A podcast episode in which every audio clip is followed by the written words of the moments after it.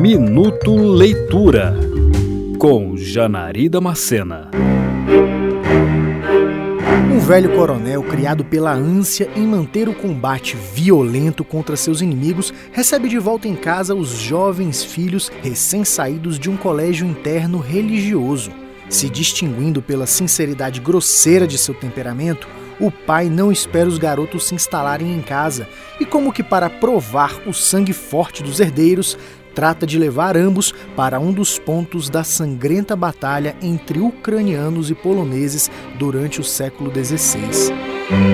Publicado em 1835, o romance Taras Bulba traz descrições ferozes do russo Nikolai Gogol a respeito dos combates gloriosos do povo cossaco, que é o nativo da região sudeste da Europa, que se instalaram pela Rússia asiática.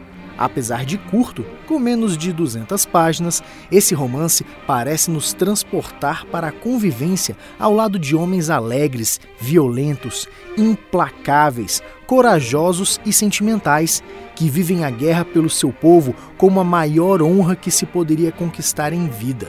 São ecos de um mundo muito mais antigo do que aquele retratado na história. O romance está impregnado de tradições de um povo que foi intensamente pesquisado por Nikolai Gogol por meio do folclore da Ucrânia, lendas, canções e ditos populares. O resultado foi uma obra épica de cavalaria que é marcada pelas tragédias pessoais do coronel Taras Bulba, que é exaltado como um grande herói nacionalista. O russo Nikolai Gogol é um dos mais importantes escritores da literatura mundial e seus textos teatrais e narrativas que mesclam a arte e o misticismo influenciaram muitos autores hoje conhecidos como gênios. Você ouviu Minuto Leitura.